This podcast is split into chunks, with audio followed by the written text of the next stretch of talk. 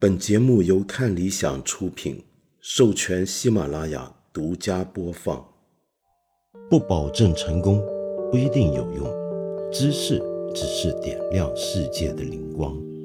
我是梁文道。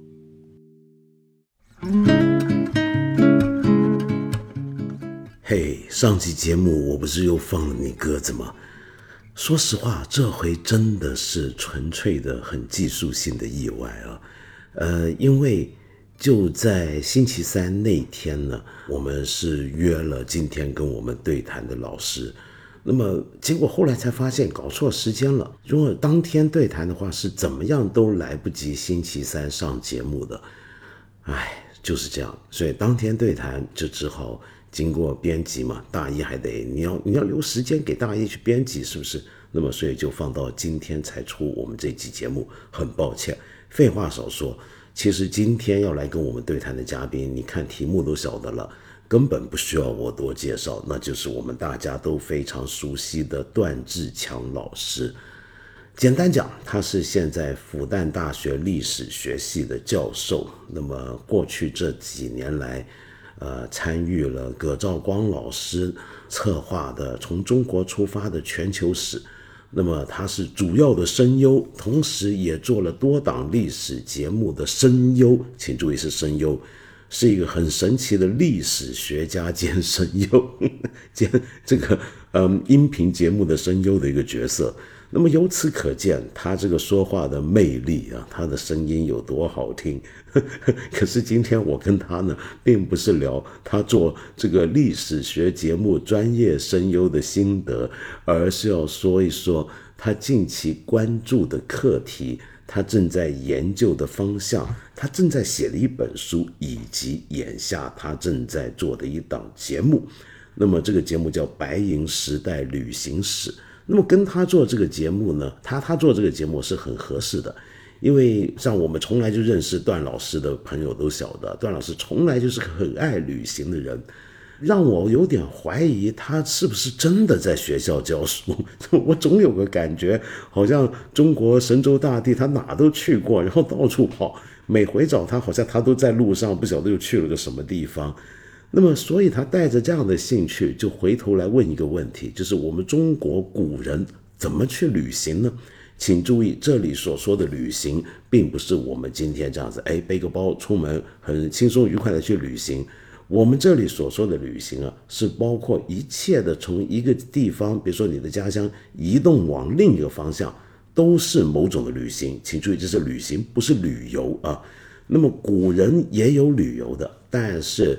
呃，人数绝对比不上范围更广的旅行，包括说官员的调任啊，你要进京赶考科举啊，你要做买卖啊，甚至你逃荒逃难，某种意义上都可以叫旅行。那么，研究中国古代的旅行，其实是个很好的切入点，能够让我们发现。我们古代人的日常生活到底是怎么样的？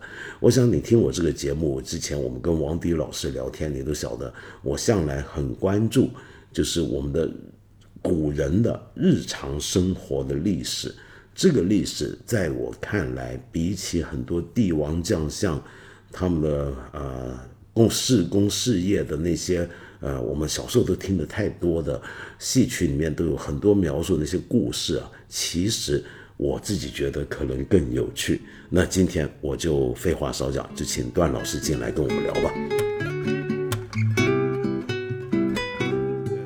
没错没错，他他他交给他来剪就行对他现在正在开心呢，我就特别嫉妒他。他他开心啥？他不是去西北了吗？哦，对对对，跟着他们那个活动。对他原来说要来。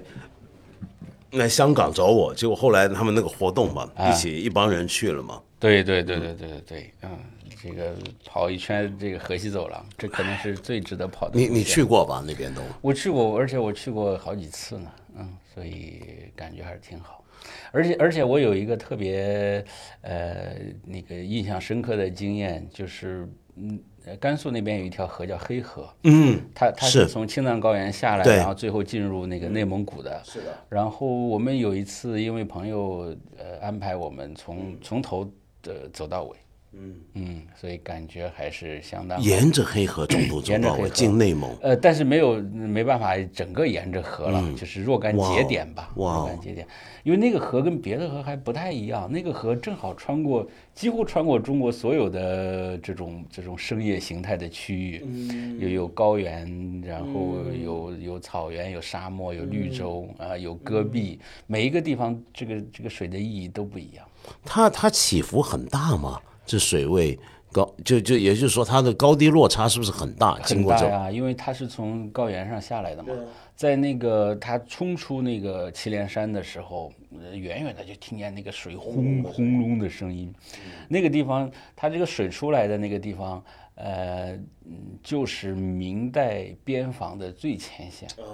啊、就明朝的时候防着外面的蒙古人，离嘉峪关不太远的地方啊、就是在那儿。就是在那。对对对对对，嗯，所以感觉还是还是非常不一样。这个这个水呢，在你看它在高原上肯定一个样子，这个水本身的形态变化也很大。关键是呢，它对它被这个人用的方式就就很有意思了。绿洲上的人就拼命的要把这个水引过来，对吧？啊，然后那边草原上的人就眼巴巴的看着，不然你你都用完了，我这里用什么？嗯。对对，所以他们就是每个地方对它的用法之间恐怕也会起一些矛盾。那过去矛盾太大了，甚至是以县为单位的械斗。嗯，就是在北方农村抢水械斗是很常见了，但是几十万人的这种，而且基本上像个小规模内战，就是内战。就是内战。啊、就是内战，所以最后大家还跑到北京去告状啊，然后什么各种事情都。是明朝的事情。呃，清朝比较多，就是我们现在看到的清朝的比较多。然后特别有意思，我有一个朋友在在兰州大学，他研究这个，他写一篇论文。他说呢，这个刚开始这个新中国建政之后，要要搞这种水利管理部门嘛，水利管理部门呢就建在龙王庙。嗯，因为你建在龙王庙呢，就就就好像是大家会服你，新中国反而建龙王庙，不是建龙王庙，是把水利水管所、水利所建在龙王庙，就在龙王庙。但也许是利用这个呃现成的建筑，但是呢，确确实实在心理上大家有这种权威。就是现在管水的、对。国家呀，神圣的这个管水的神灵啊，重合了合对合而为一了。所以，所以现在就再也没有说因为抢水，现在就国家说了算嘛，啊，就就谁用多少就用多少。没错，没错，现在起码不用打内战了。对对对，对，志强兄，这个今天很高兴啊，呃，你来跟我们一起聊天啊，来我们这个节目，呃，你最近这个新节目上来啊，反应很好嘛，《白银时代旅行史》。我一看到你做这个节目啊，我就觉得特别合适，因为我知道你就特别爱旅行，对对对，你是特别喜欢旅行。那是是那刚刚那个五一假期，你也去旅行了吗？呃，五一假期没去，但是我在五一之前出去了一趟。哎，明智啊，这明智啊，这这个这是不是可以证明我是 确实是爱旅行的？对对对对对，确实爱旅行的人五一就不会去旅行，对对对对对 所以五一就在家老实待着。五一我就在家老实待着，哪儿也没去。五一前去哪呀？五一前我去了一趟扬州，嗯，哎，但是重点不是扬州市区，是扬州到宝应这一段的大运河沿岸。哦，其实我没是没走过。带着工作去的呀，因为我要做我们这个节目啊。因为这这个节目需要你做这种田野调查吗？哎，这旅行史嘛，旅行史那运河肯定是特别重要的。哎，虽然我现在没有时间，就是沿着运河走全线，但是刚好趁这个机会，我就先走一段，走一段是一段。但那一段我我很好奇，那段是什么样子？它分明吗？因为我听人说大运河的河道其实并不是总是那么清晰的，就一条河道。而是会呃散布在有时候它有很多的水网，嗯嗯，散布在江南的一片田野之间，它到底是什么模样啊？对对对，这但是呢，一个是有古今之别，就是过去的运河和今天的运河已经不太一样了。另外一个呢，确实也有地区的差异，就是它不同的河段表现的形式不一样。我走这一段呢，其实是从这个扬州到淮安这一段，这是在历史上是有有名目的，这叫里下河地区。就是在这个运河以东的这一片比较低洼的平原叫里下河，里就是里面的里，下就是高下的下，所以为什么叫里下河？我一去这个这一段运河，马上就明白了，呃，因为运河的水位比旁边的那个农田的水位要高好多。哦。就是这一段运河呢，确实是比较明显的，因为它它两边的堤啊，上面都修了公路，呃，你完全可以开着车，然后沿着其中一条公一条就是。呃，靠东的这一条水堤开过去啊，西边的是部分可以开的。那以前不就很容易决堤吗？对呀，所以这就是很大的问题。那为什么运河的水位要比旁边的农田高呢？那是因为这个大地总是高低不平的嘛，它要保证这个运河里面有水，那总是要对水位有所控制了。哦，因为它水它还要通航。对对对，它是从黄河、淮河那边一下子过来的，对不对？黄黄河的泥沙呀，淮河的洪水啊，就带来很大问题。就折腾了很多年，大家想出办法来，人工的把这个淮河来的水呢，都挡在了这个运河的西边。所以就是像您说的，它其实可能在一大片水面当中，它的西边全都是水。那么这一片水当中的最东边这一条，它修两条堤啊，就把它化成一条运河。那呃，再往下呢，就是比较低的农田了啊。所以，所以运河带来的问题是是多方面的。嗯，到这个地方一看，就深切的明白什么叫运河，其实是一条人河。嗯，就是完完全全是人工呃制造的这样，很明显看得出来，非常明显。不然的话，它的水位根本就不可能是这样的嘛，看上去很恐惧的。但是其实已经好多年没有发过洪水了，因为现在我们这个治水的技术已经很发达了。所以这条运河。到了现在这么长远过千年的历史，仍然看得出是一个很人工的河道，仍然看得出来啊。虽然有很多那个河段已经不通航了，就比如说北边的有很多不太通航了吧，南边这些仍仍在通航的，目前仍然是个人工的河道，而且包括水闸呀，呃，各种各样的进水和出水的这样的河道啊，人工设置啊。完全是人工在维持的。那你去扬州就是主要就是为了看运河，主要就是为了看这个运河，因为之前文献上看到跟真实的看到感觉是完全不一样的。嗯，你觉得现场看到，你现在还能发现大家怎么去利用它吗？呃，现在运河还是很繁忙的。嗯，对，运河上还是有很多船。我们在那个呃邵伯船闸，就是扬州北边的一个镇叫邵伯啊，它过去就有，就是很重要的节点就有船闸。那现在还是修了很大的船闸啊，我们就站船闸那儿看那个呃船闸是怎么运行的呀？呃，来的船都装了什么东西啊？什么？我还看到一个数字呢，说现在的这个如果按重量来算的话，那么只是黄呃只是长江水系的这个。呃，内河航运运输货品的重量就超过了全部的铁路的运量，这么也这么厉害吗？这这可能也和什么有关系呢？就是运因为水运比较便宜，所以呢，它只运那种特别重的沙子啊，这个石子啊。对对对对，运沙运我我也有这个印象，对，就河道上运沙运运石的比较多。哎，对对对，哎，其实你说运河这个事儿啊，其实就明显就跟我们今天要讲这个题目讲旅行是相关的，在古代中国里面。道路跟运河的开凿肯定是很重要的一个，甚至它不单只是旅行，就不是我们讲的旅游。就一开你节目一开始已经分得很清楚，旅游跟旅行是有点不一样的。这里旅行其实讲就是各种的交通出行。嗯，对各种出行来讲，这是基础建设。嗯，我想起来，呃，很多很多年前，我那个时候还在念书。我第一次接触到法国年鉴学派的史学家的作品，然后跟香港大学当时一个做历史的一个老师聊天，那么我常常找他聊天，他就很慨叹，他说，因为那个时候很早，八十年代末九十年代头，他说可惜现在中国还没有人做大运河的。这个例很好的做成一个像年鉴学派他们做地中海史那个做法，要是能做出来就很有意思了。但现在其实已经有了很多人做了吧，对吧？对，其实已经很多了。大运河是显学啊，是吧？对，关于大运河的研究很多，但是是不是有像地中海那本书那样的就是经典？典性的那种书呢，可能还很难说。呃，因为实际上我们这个，如果你把大运河史写好了，基本上也就把这一段时间的中国历史写好了，差不多是这样的。哎，所以可能还是后面还是可以做的，还是有很多的。还是要很多积累，还是下来才行，可能。对对对，因为关于大运河的讨论呢，首先要建筑在各种细节上面。你比如说它的呃技术啊啊，然后大运河上这些人呢，就围绕大运河服务的这些人呢，很多很多细节，我们现在都还在呃研究当中吧。啊，呃，可以研究的东西还有很多很多。嗯，我看到你做这个节目啊，呃，里面有一个相当重要的一个面向。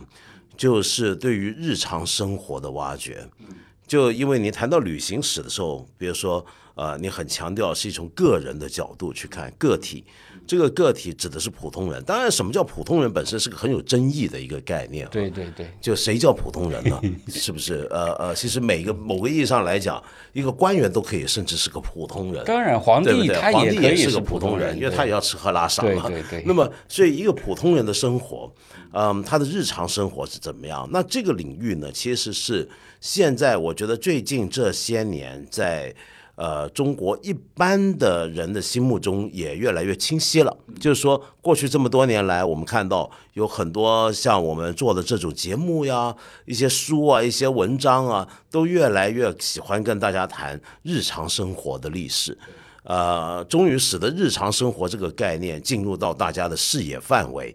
可是问题是一谈日常生活呢，还是会面对一个问题，就您用旅行这点来切入啊，来谈日常生活，呃，比如说旅行者的角度，他遇到的种种问题，他会碰到很多东西，那都是日常生活中的事情。可是问题是。我们讲的日常生活，并不总是意味着就是个体化的日常生活。嗯，比如说像王迪老师，他做微观史，对，他研究成都，那么他也在看你想做一个节目讲中国社会史。是。那么在这个社会史里面呢，我们很多的意识到，哦，怎么样从微观的角度、个体的、很具体的去看一个城市，在一个很小的时段或者某几个个体身上找到一些有意思的东西出来。可是问题是，做日常生活史也可以很宏观的。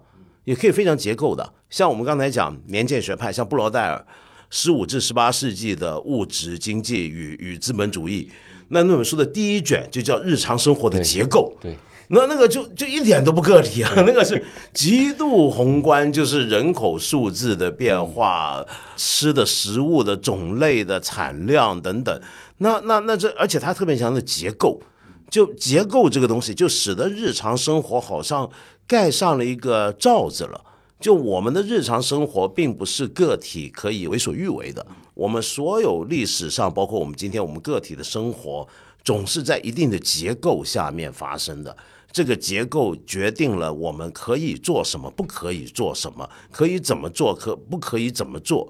它有些限度在这里嘛，有些条件在这里，所以我好奇，就是你对日常生活的关注，你是会更从一个宏观的这种结构面向来谈，还是真的是那种呃非常现象学的人类学家的进入到一个个体的视野的中来谈呢？哎呀，这个问题其实非常纠结啊。嗯，就是道理咱们都懂，呃，那离开了社会结构，其实没有日常生活。嗯，没有社会的话，我们的生活根本就不存在的。那离开了这个个体，也没有社会，对吧？也不存在没有人的结构。这个道理是是非常简单的，大家都知道的。但是在具体操作当中呢，其实是呃相当困难的。那一方面呢，我想，呃，因为我们做节目毕竟是要跟大家聊历史，我们不是写论文。呃，不是要要做那个学术上的探讨，所以还是呢，希望大家有一种亲近，就是我们好像聊的，大家也能听得进去。这我想这是最重要的。所以，我们我我的。呃，做法呢，就是我想从具体的生活，甚至会从具体的人入手，作为引子。那这个引子引入了以后，至于说是不是能谈到一些结构性的东西，一些比较宏大的内容，我想这是我想努力在做到的。那还有一点呢，就是您提到这个个体和这个宏大吧。其实我的感受是，真正的宏大不就存在于个体生活之中吗？就我们想象的宏大，好像都是呃。呃政治啊、战争啊、宫廷啊、帝王啊，但是那涉及的永远是一部分人，也许可能很多人，但是呢是一部分人。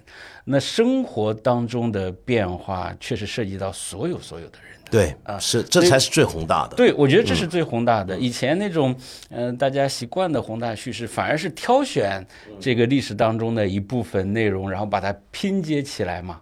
啊，可是对于每个人都经历的，我我我我举个例子，那个我们来聊这个话题。比如说我我最近我不是那个住在村子里吗？哎，是是是。然后我我住了一个村一个农房，一个相对比较大的房子。那我在看那个网上有一些介绍，您有没有注意到？就是他在讲，比如说有人在卖别墅啊，还是在做一种比较大的房子，他总是会说呢，我们这个房子有功能划分，那么主卧是这个，那么老人房是这个，嗯。这个老人房这个概念呢，就让我想很多。因为在我从小生长的环境当中呢，老人住的地方绝对就是主卧，对，就他应该住在上房嘛，应该住在最尊贵的位置，对不对？哎，以前根本没有老人房这个概念，根本没有这种概念。为什么现在好像主卧嘛，就是呃年轻夫妇家里的这个这个这个最中中年人他住的地方，剩下的老人和孩子，对不对？这种变化当然背后就是很大的结构性的变化，比如说到底谁在。挣钱，那个这个家里的经济的支柱是谁？呃，那么相应的这个家庭的权利又怎么转移？这其实是每个家庭都在经历的。那我反而觉得呢，这些对于我们在看历史的时候，应该也是有启发的。就是这也是我所好奇的、想了解的东西。因为室内空间怎么布局，本身就经过历史的变化。像以前的欧洲人。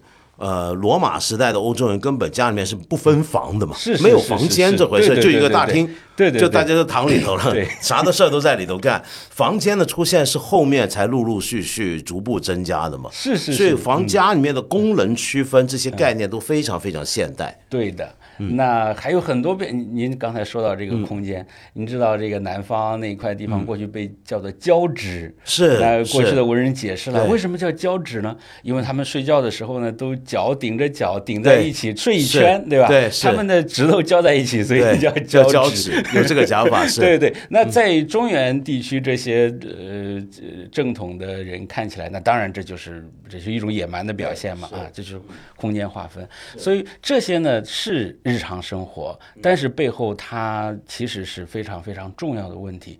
这些问题呢，跟过去我们关心的那种打打杀杀的那种历史呢，可能有点不太一样。嗯嗯，所以其实我很同意你这个讲法。其实日常生活是，呃呃，我们人类里面最底层的一个东西，是每天我们呃我们日日如此营营役役、劳劳碌碌的生活。呃，我们自己都不知道为什么自己要这么活，或者某些规矩是这么定的，我们就听话就对了，我们就跟着就做就是了，我们都不知道为什么，但是每个人都活在其间，而这个东西日渐积累，是一个非常非常厚的一个底层，这个底层的厚度大到一个程度，是我们呃根本不感觉到它的存在，所以这个日常生活现在是最宏大的东西。而我们以往所说的，就我们今天一般人所说的历史宏大叙事，其实只不过是政治史上的一些很表面浮起来的一些东西，而那些东西其实很多时候后面都可能是被底下的日常生活所决定的。所以，其实我们重新提日常生活，说不定野心其实很大，这是很宏大的一件事情。而且，这个野心大还在于要找这种材料很困难，就。因为比如说我们刚才说空间怎么用，嗯，这些东西可能我们以往在呃呃做最原始的档案记录、做历史文档记录的人，他们不会太在意这个问题，因为他就是那么活着。就任何时代的人，其实对自己日常生活的特点是什么，这个东西都不会很着意的去记录它的。就比如说我，我们今天不大，今天的人大概不会去记录。我们现在每个呢都穿裤子，裤上绑着个腰带，然后我要穿袜子，然后袜子再穿上鞋，这个东西不值得记录，就是谁都知道的事情。可是也许过了一百年、两百年后，人们就不是这样子了。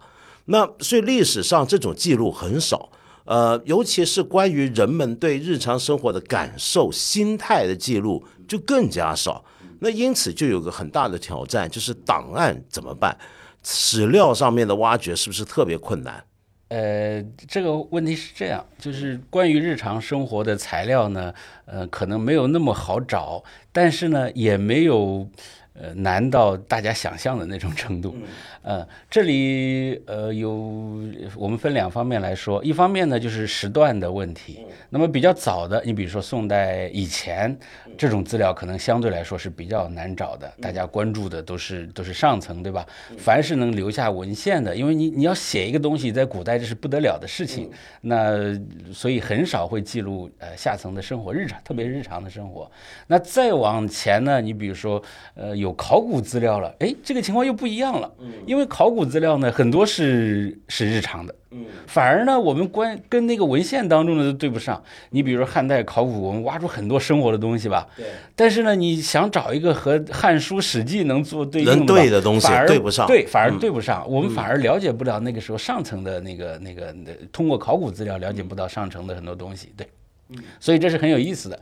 那到更晚了，宋代以后，特别是明清时代，其实这个资料啊，因为已经太多太多了，所以呢，这个呃没有想象中那么呃那么难找。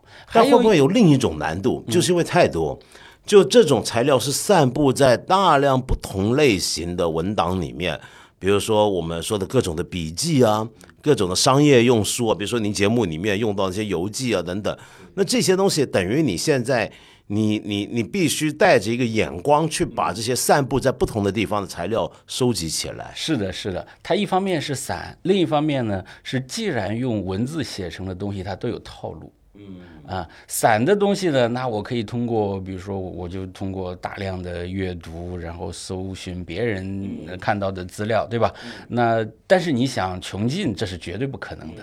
在中国历史当中，大家都同意这样的说法，就是唐代以前你要穷尽资料是可能的。嗯，宋代呢，如果你活得足够长，同时又很勤奋的话，也是有可能的。宋代以后就想也别想，就不要有这种。我们现在可以用 Chat GPT，说不定能帮帮忙。我测试了，他目前还没有什么还不用行是吧因为他没有被喂过史啊料，对就是他他了解的都是现在的生活。对对对，那啊倒是。还刚才说第二个问题呢，就是文人记录呢，文字性的记技术呢，有有传统，就它有套路。其实大家在写东西的时候呢，自然就会有一种呃，好像有一种界限，哪些我写，哪些我不能写。我举一个有趣的例子啊，道长您是广东人，您您梅关道您肯定再熟再熟悉不过了。那梅关道是是岭南到中原地区的最重要的要道，对吧？嗯。那我我自己是步行走过这个梅关道，哦 现在修得很好那个路，其实一两个小时也就走完了，就目前那一段。呃，然后历史上呢，有很多的文人学者、官方私家都留下过可以说汗牛充栋的记录。但是呢，我前段时间看一本明代的这个旅行指南书，他讲了一句话，我笑坏了。他说走那个梅关道呢，我建议你出发前先吃饭。啊说我这为什么 什么意思？他说什么呢？因为梅关道比较窄，那过去呢有大量的牲口从这上面过，所以梅关道是充满了粪便的一条路。你呢，如果没吃饭呢，到这儿走一趟，你绝对就不想吃饭。就了。倒胃了，对对对，啊，我我就想，为什么那些文人不告诉我，对吧？他们写诗的时候总是写呃风花雪月的事情。您看那个那个《牡丹亭》的伟大的爱情故事，那个柳梦梅就是经过梅关道，然后到南安才和杜杜丽娘发生的故事，她怎么没说？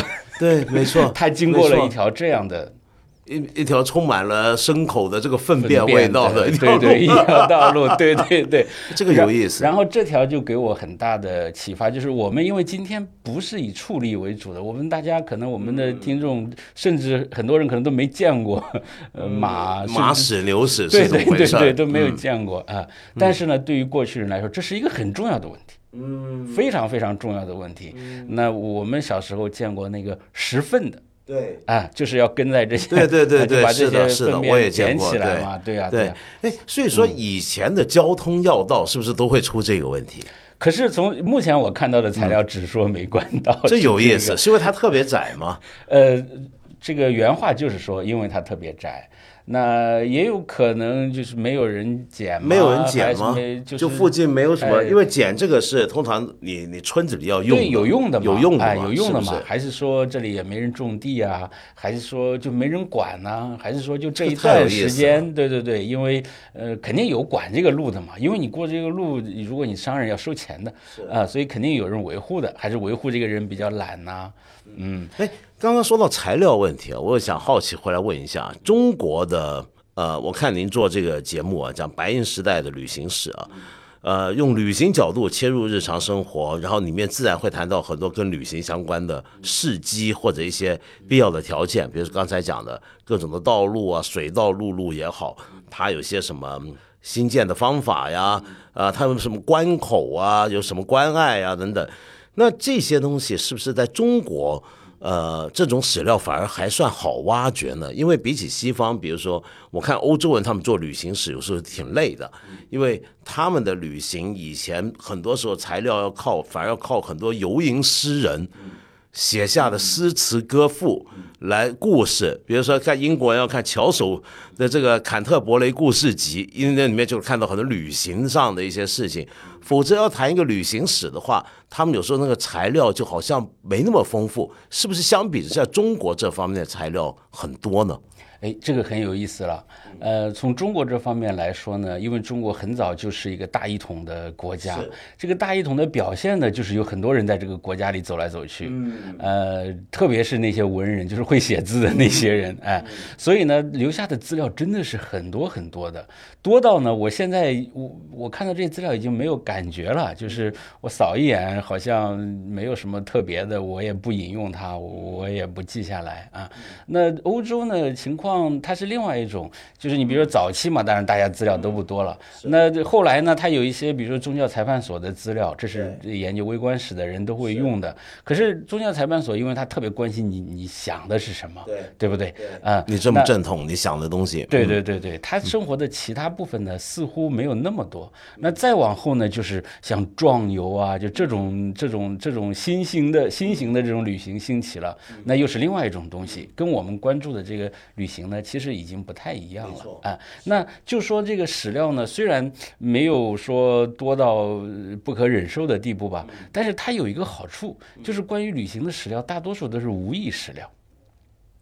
就是当我们在看政治的时候啊，你对这个史料是非常警惕的，因为他说这个话肯定是有有原因的，他为什么说这个，是对不对？对，呃，他写这话个立场，你可千万别相信这古人说什么就信什么，那就太傻了。对，他写一篇文章，你首先想这文章谁写的，他在什么情况下写的。他在什么位置？对他写给谁看啊？就像今天我们发一个朋友圈，其实 朋友圈也许真的是真实记录，但也许他他有别的想法。是但是因为呢，呃旅行这个东西它和政治的关系没有那么对，比如说我说切梅关道上牛屎多，对对我有什么好处呢？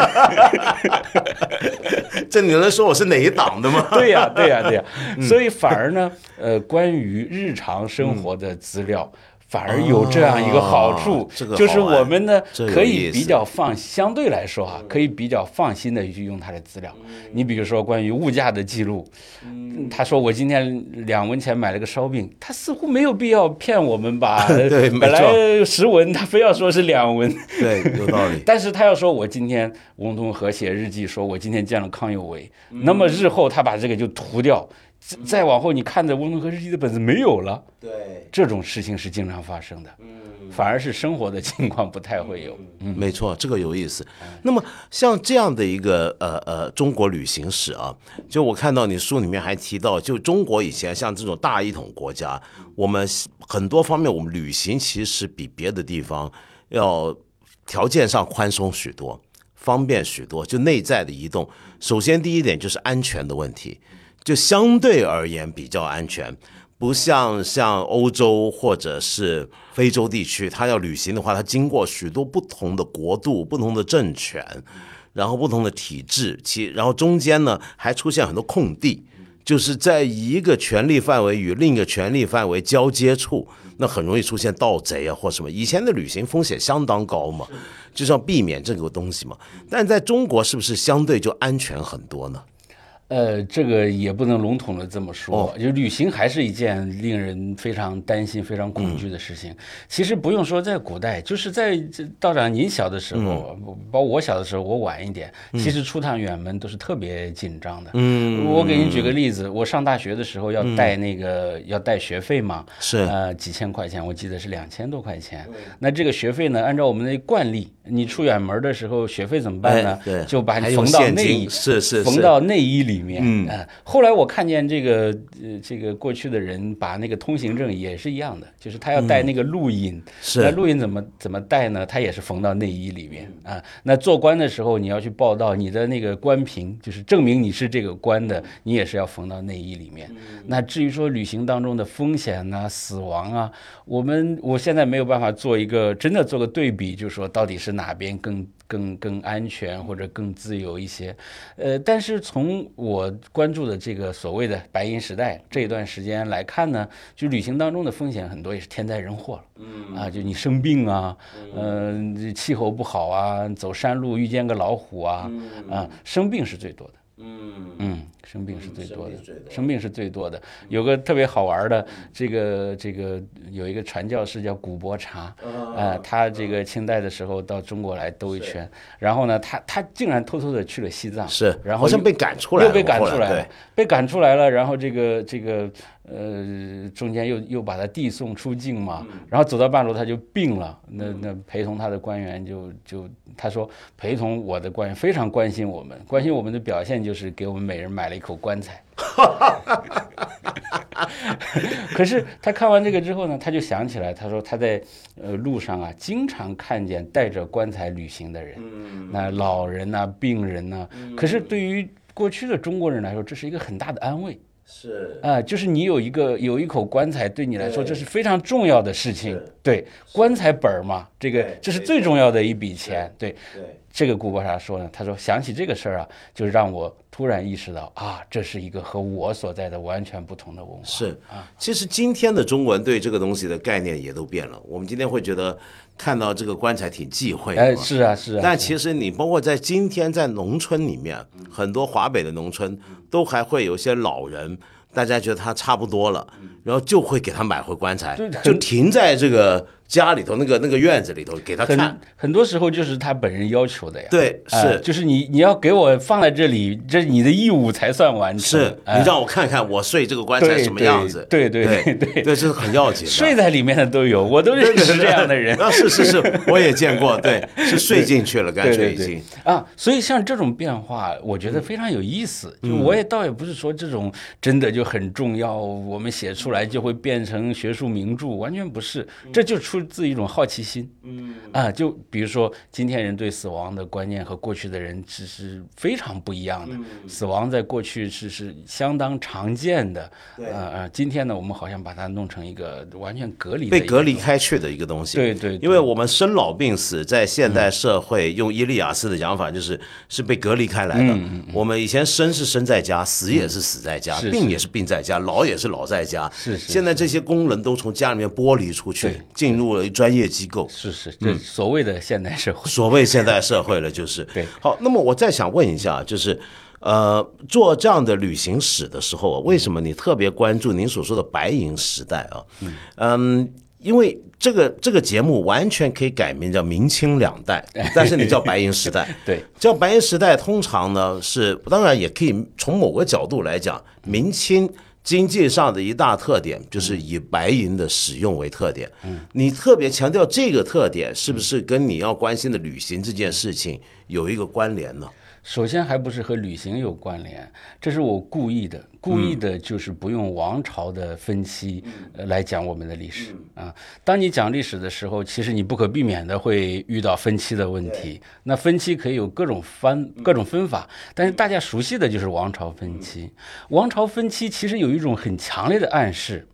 就是在你的生活当中，王朝是最重要的。是你你你是一个明朝人还是你是一个清朝人，这是极端重要的事情，对吧？是规定你的，你的身份就是这个。但是其实，在日常生活当中，完全不是这样。通常不一定那么重要。完全不是这样啊！对，那我们生活当中很多东西是和王朝没有关系，或者关系不大，或者呢，我们和王朝之间的关系不是决定与被决定的关系。哎，当然有一些王朝的存在了，对不对？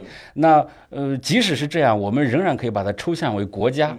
国家的存在，你你宋朝一个宋朝人，他也是宋朝的国家，对，跟你皇帝姓赵关系可能不是那么大，对，所以这是包括我呃，如果后面再做别的，也是同样的想法，就是我尽量避免用王朝分期，除非呢这件事真的就是和王朝有关系啊，比如说有一些一你要做官对吧？一朝天子一朝臣，这些可能是和王朝有关系的。可是你不用王朝，但是你还是要分期啊，你的分期的这个。纲目选择白银啊，嗯，是不是有特别的用意呢？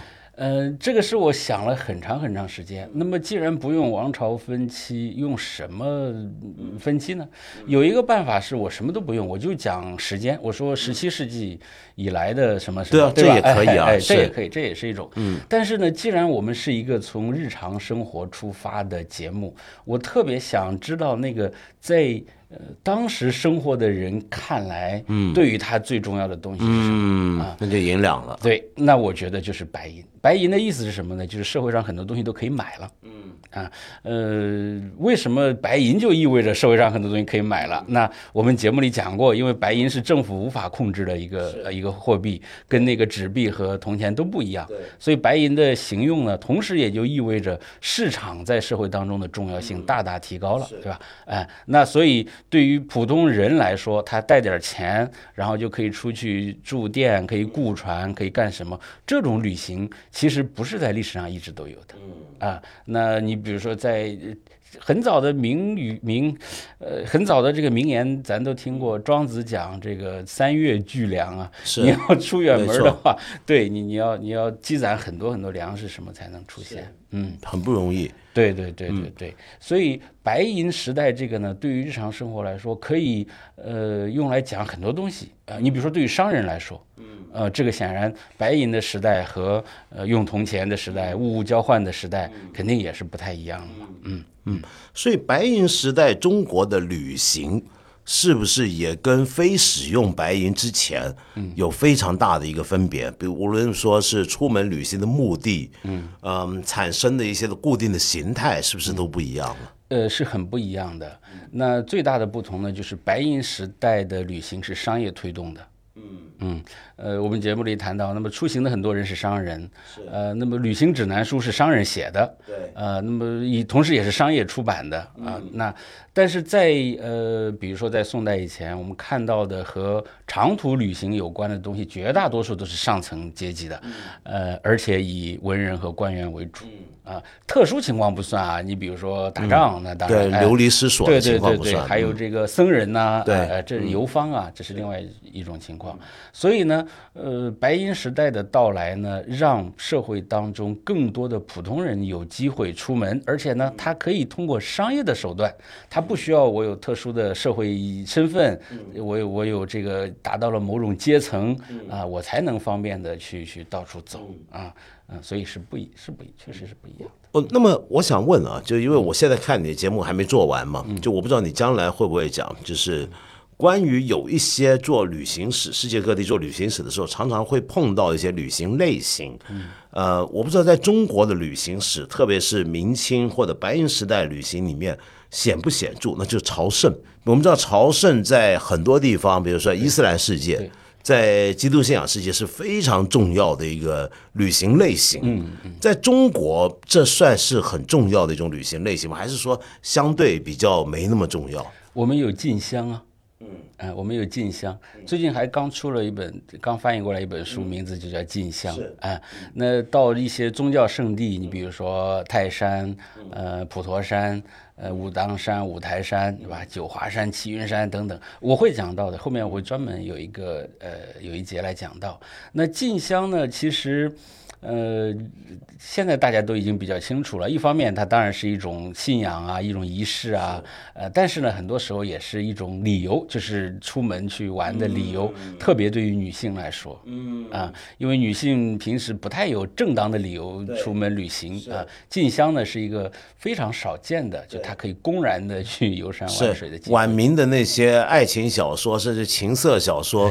通常都是以姑娘去庙会为为开始，到小僧房里看佛对对对对对对，通常都是那种那种情况，然后跟着就有苟且之事发生了。那么，呃呃，这种朝这种朝圣这种进香啊，呃，跟我们刚才说的商人也好，官员的调动也好，跟文人的这种奔波也好，是我觉得会不会有点不一样？就进香这个东西更加属于大众阶层。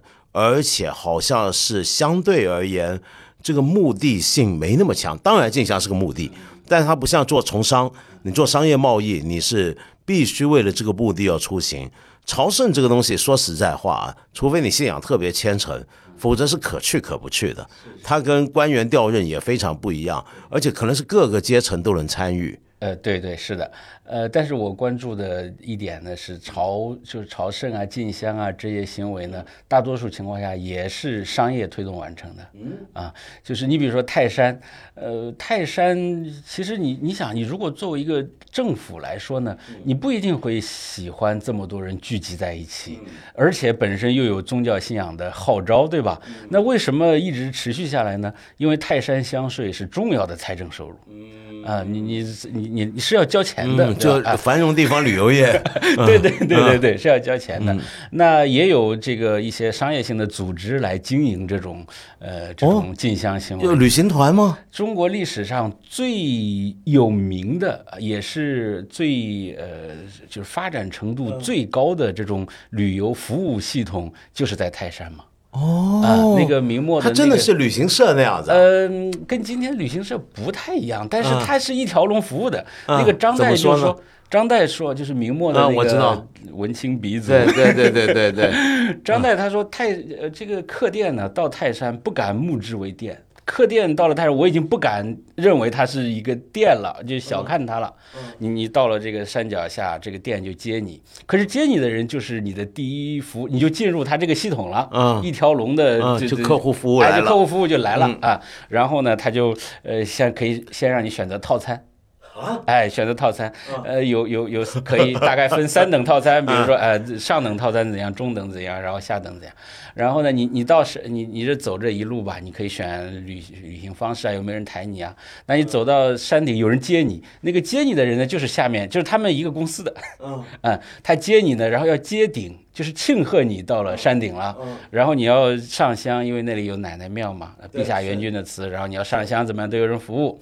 那么你回来了，走到这个客，又回到这个客店呢，就要有接风的宴席，要恭喜你，因为你上香回来，你所求皆能实现。啊，所以应该恭喜你一下，恭喜你完了，这又分档次了啊！一二三，你你是一个人坐一桌呀，还是几个人坐一桌呀？对，所以他说客店到 到泰山已经已经不能叫客店了啊，这个太太豪华了，已经很专业了。对，其实今天呢，也只有专业的旅行社才能做到这种程度，对吧？而且旅行社可能也不一定能提供上中下三种套餐给你选。哦，所以泰山是呃，就明朝就就是这样，这就是明朝的，这就是明朝，这就是明朝的。所以呃，在这里呢，那当然你可以看很多人是是是来玩也好，或者来进香也好，但是它下面呢是一整个的这个商业的系统在支撑的。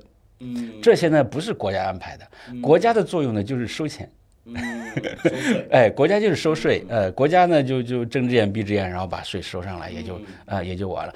这是社会自己形成的，呃，在商业的基础上的这样的旅行秩序。嗯，那这样的旅行社的存在，也反过来更加推动了。泰山信仰的传播是不是？哎，那肯定，啊肯定的，那肯定。嗯，因为他要宣传泰山很灵啊，你来求啥啥都他啥都行啊，是不是？对对对，嗯对。但是这种呢，呃，大概也是特例。呃，就是并不是说像今天一样，你去哪儿都有旅行社，啊，只有最发达的地方才会有这种呃服务设施。那以前明朝的时候有没有什么？因为我见过一个讲法，就中国的旅游胜地啊，或者名山大川这个概念，其实是不断变的嘛。嗯，对，你比如说。历史上曾经黄山其实没那么重要，是的，是的，是的。呃，比如在唐朝的时候，可能呃天目山嗯都比黄山出名太多太多了。对对。那么呃在明朝的时候，有哪些旅游胜地是你觉得现在相对来讲好像大家觉得没那么重要，但在当年是很有名的旅游胜地？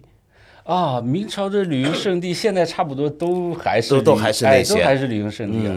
因为明朝人最名气最大的两个地方就是杭州西湖和苏州的湖丘。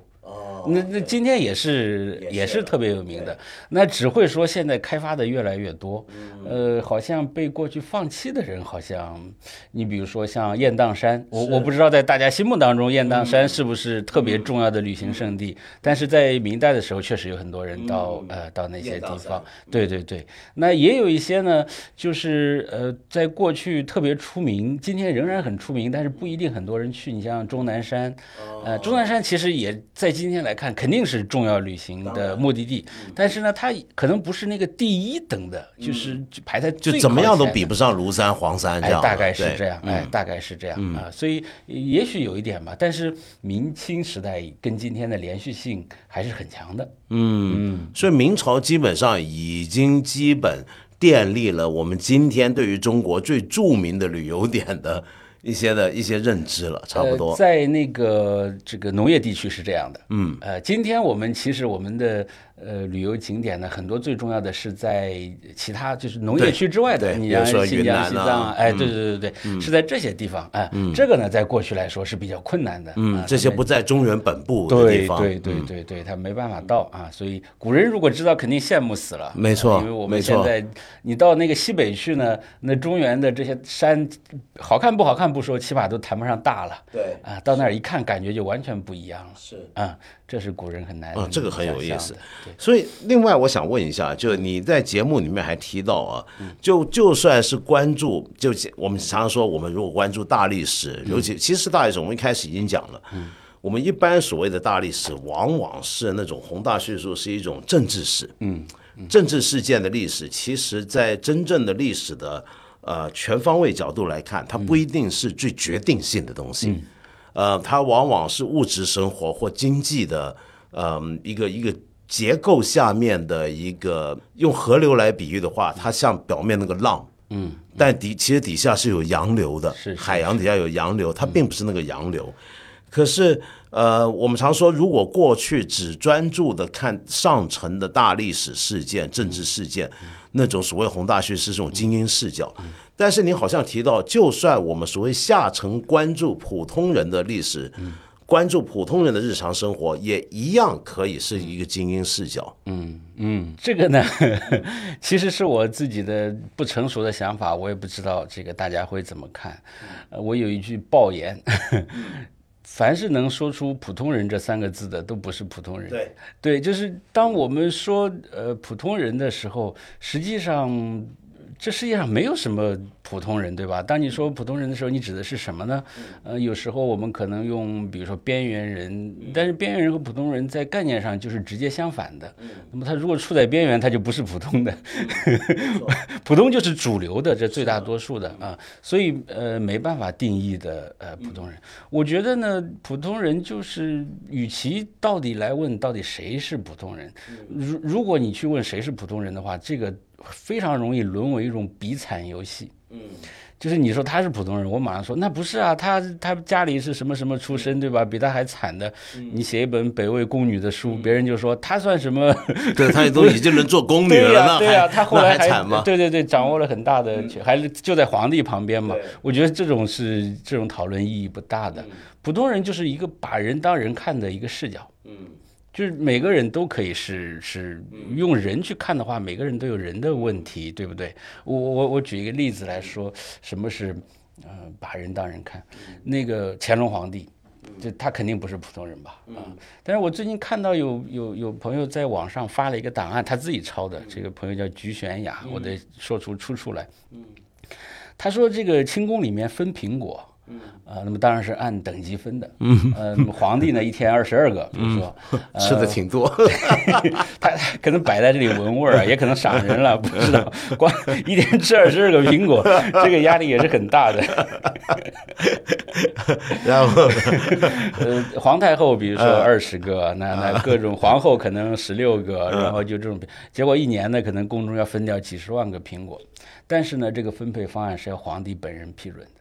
哦。嗯，就是你想一下，他皇，你觉得皇帝他肯定在管这个清代那么大一统的帝国，对吧？天哪，也许还在打仗，你这不累死啊？哎，但是一下子就让你明白一个问题：他既是这个国家的皇帝，同时也是他这个家的家长。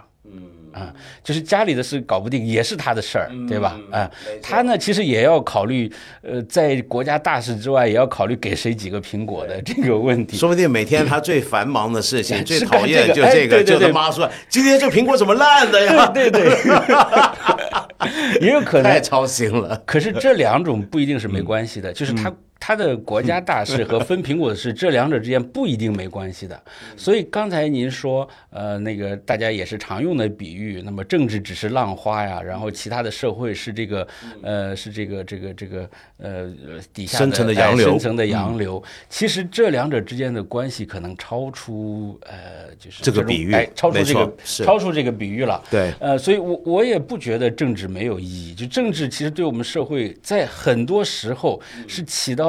极大极大的作用的，甚至政治可能不一定能让你过得好，但是完全可以让你过得差。对，所以我们这个大家都了解了。所以我这个呢，不是说我我我不喜欢，或者说我反对，或者我在轻视政治史的研究，而是说，如果用我们这个日常生活的视角呢，你去看政治的历史，也能看出不一样的东西。啊，呃，所以这只是提供一个多一个角度而已，不是说呃谁做的就好，谁做的不好，完全不是这个意思。比方说，像你做旅行史的话，你就会发现政治的从旅行的角度，我们看政治会看出不一样的面目。比如从旅行角度来讲的话，我们看到所谓的盛唐，唐朝的社会里面的内部移动其实是非常困难的。是的。就那他这个社会，在平常我们讲唐朝，觉得啊他很开放啊，很多元啊，很多外来文化，很多人出出入入，外老外也多。那他怎么会是一个反而流动性就地理空间流动特别停滞的一个一个国度呢？这是为什么呢？所以如果从这个角度去看的话，你对唐朝的认知都会不一样。对呀，这个呢，其实就是从呃。个人生活的角度去看，能得到的新的启发，你会意识到，第一，是不是对唐朝的印象有点问题？呃，我们学校的葛剑雄教授就说，他说唐朝就是开而不放，对，就开和放是是两个概念了。他说开而不放，这是第一个问题。第二个问题呢，就是其实那种可能比较强盛的。比较热闹的那种、那种呃社会的局面和严格的管控是可以并存的。嗯，就我们不能天真的觉得好像一一怎么样强盛了，然后马上就大家都可以过得很开心，完全不是这样，甚至还有可能相反。我我再举一个我们和我们讲的旅行有关的例子，那么东北的封禁。和这个西南地区苗疆长城的修建，这是在自己国内修这个修边墙了，都是在乾隆时间做的。对，很很古怪，其实对，都在乾隆时间做的啊。所以，甚至我们反过来，是不是有一个模式，好像强大了之后就要呃，就会管的厉害，就 要管的厉害，对对。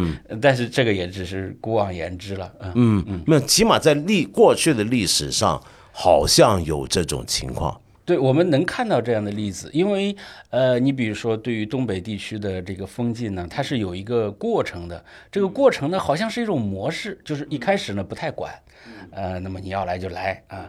那慢慢的呢，他觉得嗯不行，要管起来。对，我的龙兴之地 都被你们这帮人。然后赶人，然后这个修墙，然后发证，证也不发了，或者是啊管起来。那到最后呢，这个管起来的也撑不下去，就是他撑一段时间，后来发现呢，这边财政也撑不下去，外面的威胁也越来越大，那想来的人也越来越多，那那最后就不了了之了，就放开了。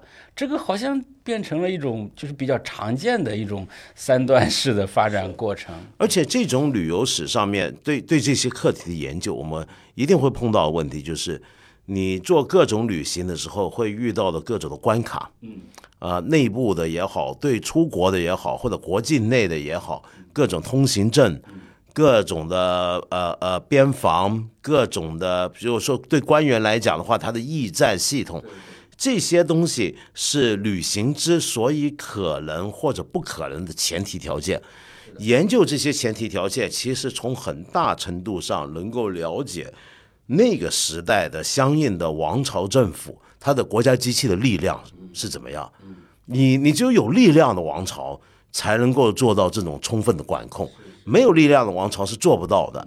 那么他这个力量又跟他的财政的吸取的能力。好不好很有关系，你没有钱的话，你也很难做到这个。是是，所以我们的这个我的这个节目呢，用三集讲旅行自由的问题。本来还能再讲的，我想算了，已经这个 那挺好的，本来设计的只有一集，那结果现在扩展到三集了啊。我觉得挺好的，这很要紧的。对，包括后来，呃，本来砍掉的一集是这个出入境，嗯嗯，那我们都说，呃，比如说古代没有那种严格的边界啊，是，古代都这么讲，对，古代的国家观念好像对跟今天不一样。那问题是，古代出入境有没有人管呢？那把这些制度搞清楚了，你才能再说古代人认为国家是个什么样的国家，对不对？那那些议论呢，才能建筑在这个史实的基础之上嘛。但是呢，因为出入境这个呢，要讲可能又要讲两集，呃，我想也比较复杂。以后有机会，以以后有机会再来谈。其实真的可以再聊，因为比如说出入境，虽然我们一直都有出入境的管控，嗯，可是问题是那个管控又不。并不像现在，嗯，他没有因为以前的测绘技术，就地理资讯的空间掌握没那么好，对，所以你不可能有那么清晰的边界感，对，就整条国境线上都有人把守或者是怎么样，的是很难做到的。是是是是，刚才说的那个古伯察，他书里面就讲，他说。这个我我在中国旅行太开心了，没有遇到任何麻烦，对，出入自如。因为他自己作为一个欧洲人说的，那个时候在欧洲还是各种问题，会遇到各种问题啊。他就说中国这个旅行就特别的自由，但是最后把他递送出境的理由，你知道是什么？嗯，因为现在签了条约了。对，条约规定你们只能在你们在外国传教士只能够在五口。对对对对对对对。可是好玩的是，我后你那个故事啊，我也看到。我觉得比较奇怪的是，说这个话的还是一个欧洲人。对呀，就是说这点才让我惊讶。嗯，就是说，假如他说是一个中国人，说在中国旅行很自由，我到哪都行。嗯，但现在他是个老外，哎，他老外在中国旅行，就你我很难想，他走那个足迹真是遍布各处。对呀，哎，就他觉得很奇怪，他怎么到哪都没人问吗？因为清代是大一统多族群的帝国，他的其实大多数情况下他是装扮成一个蒙古喇嘛。对他，他会讲一点蒙语，但是没问题，因为你见了蒙古人，你可以跟他，你你你觉得你跟他说你是西藏或者别的什么身份，对对，你见了汉人呢，他也不会问你是哪里来的，样子像蒙古人，对对对对对，你你只要穿个这个衣服就可以了。你到西藏，他最后的问题呢是他不不会说藏语。嗯啊，所以他在西藏呢，就慢慢的就被哎就被人发现了。其实这是清朝的一个很重要的特点，就是大家看见这外边的人呢，他会想一下，哎，你是你是草原上的人呢，高原上的人呢，还是怎样？这个太有意思。第一反应不是说你是欧罗，说清朝人对对老外其实没有那么的敏感。你想想，清代前期那个朝廷上都是双语朝廷啊，甚至多语朝廷。你做康熙皇帝很累的，因为你旁边的人有有有蒙人、有满人、有汉人，你跟他们说不同的话。呃，然后这些连记录这个皇上说什么话的班子都有两套。对，一套记满文，一套记汉，一套记汉人，然后记完之后，他们还要在一块儿对一对，对，看对的 有是不是对得上，对对，翻译的准不准？对对对对对，所以清朝是一个不太一样的，但是这些呢，就是我们说的王朝的意义，不是王王朝不是没有意义啊，王朝当然是有很重要的意义的，但是也有很多是和王朝没有意义的，嗯。啊，嗯嗯，比方说呢？比比方说，大多数的这个，呃，所谓内地的这些旅行，那可以说和这个哪个王朝都是管理的方式，都有它的独特的管理方式，但是不因为你是清朝，呃，明朝变成了清朝，所以你就如何就有很大就变如何了。对对对，反而是我们在很多很多制度当中都看到，从晚明到清代的连续性很强很强。你比如说税收的制度，呃，比如说这个人民等级的这个贱民身份呢，这些制度，那很多过程呢都是直接延续下来的。嗯明朝开启的、啊。那对于呃普通人来说，那这个清代的意对啊，清代的意义是不是贯彻所有方面？我想不是这样的。嗯，有道理。嗯，那么你你做这个题目啊，做这个节目，是不是因为你特别你自己有偏好啊？对旅行，呃，这个呢，其实是跟那个看理想的朋友们一起商量的结果。那他们呢，包括瑞岑啊，他们都跟我聊过很多次。呃，就说呢，是不是我们还可以做一些别的？因为全球史那个完结了嘛，呃，朋友们也挺喜欢，是不是我们有别的可以做？呃，我呢就想，那我们要不要就做一个，就我们刚才说的这一堆啊，从普通人的生活入手去看社会的这样一个节目。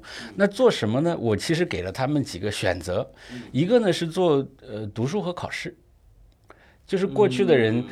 这这个是怎么样一步一步上学，然后参加科举考试啊？就就这么一个假设，你是一个小童生，还不能假设小童生，因为童生也是要考的。假设你是一个你是一个小孩儿，那家里决定送你走科举这条路，那么你你你要怎么办啊？会遇到什么情况啊？这是你看书你。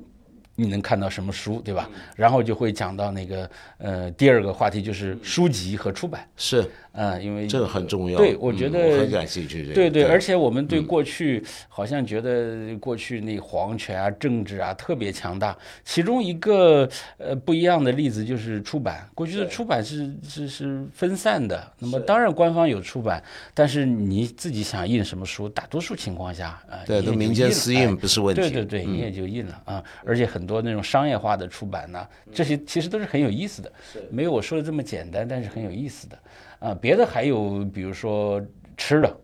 嗯，饮食的，但是饮食的就不是说我们吃什么美食啊，而是说，比如他能吃到什么粮食，那美洲东西作物从哪来，对对对对，是到对这个社会到底有什么作用？盐，对吧？盐对于国家来说是财政的非常非常重要的一块，而且它因为这个盐把这个社会呢，就整个社会的结构甚至都有所改变啊。所以像这些话题，然后就是这个旅行这个，后来呢，因为那时候正在封城，啊，大家渴望旅行。对对对，所以嗯，大家就商量说，要不就做一下这个旅行这个啊，所以就变成这样了。所以即像您说的，呃，日常生活史的资料很分散啊，所以我看这些资料也看得很累。可是呢，呃，这些资料不集中也带来一个好处，就是你这时候看的是旅行的吧，他下一行就写他吃什么东西，没错，啊。一定是这么连在一起。所以我顺便也就积累一些、呃讲别的东西的一些资料因为。日常生活上面的跟跟这些日常生活相关的史料，嗯，它本身不会分类，它本身不会分类 对，它是连续性的。对对对对对对对。太好了，嗯，好，那我们就在这儿呢，就非常感谢志强兄给我们做了这么一档好节目啊。就我之后呢，我会呼吁大家来听，因为我们今天这个对谈是这样，就我们中间一节对谈，那前头有一段我开场白，后头一段我收尾对。那所以我们刚才这就差不多了，是是是，好吧？我为了那个我们今天这个这个聊天，嗯，呃，我把发刊词改掉了，我看到了，你太厉害了，为什么呢？因为那个呃，我们因为是讲的普通人啊，所以跟我们呃。呃，大多数听众的那个熟悉的那个历史有点落差。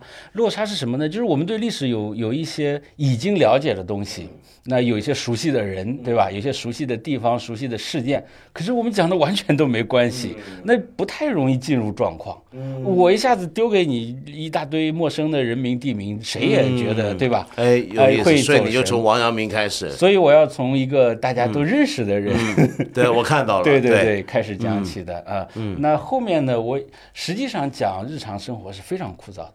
对，就是我们自己生活都知道，对吧？谁要关心你的日常生活？因为你你每天打卡上班，或者是进厂拧螺丝，对不对？谁要关心你这个？因为太枯燥了，又没有戏剧性，没有一个有情节起伏的故事。对，所以我我有时候我很想把一些枯燥的细节讲出来，比如说你你呃这些路啊，第一站是走哪儿，第二站走哪儿，第三站走哪儿，其实讲完大概就睡着了。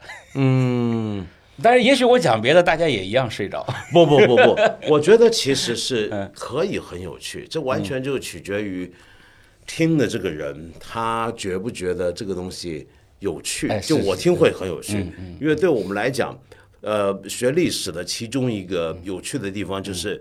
并不是发现我们今天的事情过去都发生过，嗯。而是以前的人跟我们今天很不一样，嗯嗯，他的生活方式跟我们很不同，对这一点才是历史最有趣的地方。对，但是我又要说，呃，生活宏大的人当然喜欢关心普通细节。嗯，对对，我我本身如果我就是呃那个不太有这么多事情的话，我可能也觉得比较无聊。我反而希望知道那些更大的那些更宏伟的主题。嗯嗯今天谢谢谢你，谢谢你，谢谢谢你，谢谢非常感谢，哎呀，花时间跟我聊。不不不，谢谢您那个替我打广告。不不不不，应该的，应该的。不，你好厉害，你推荐找学生来推荐，他能说不好吗？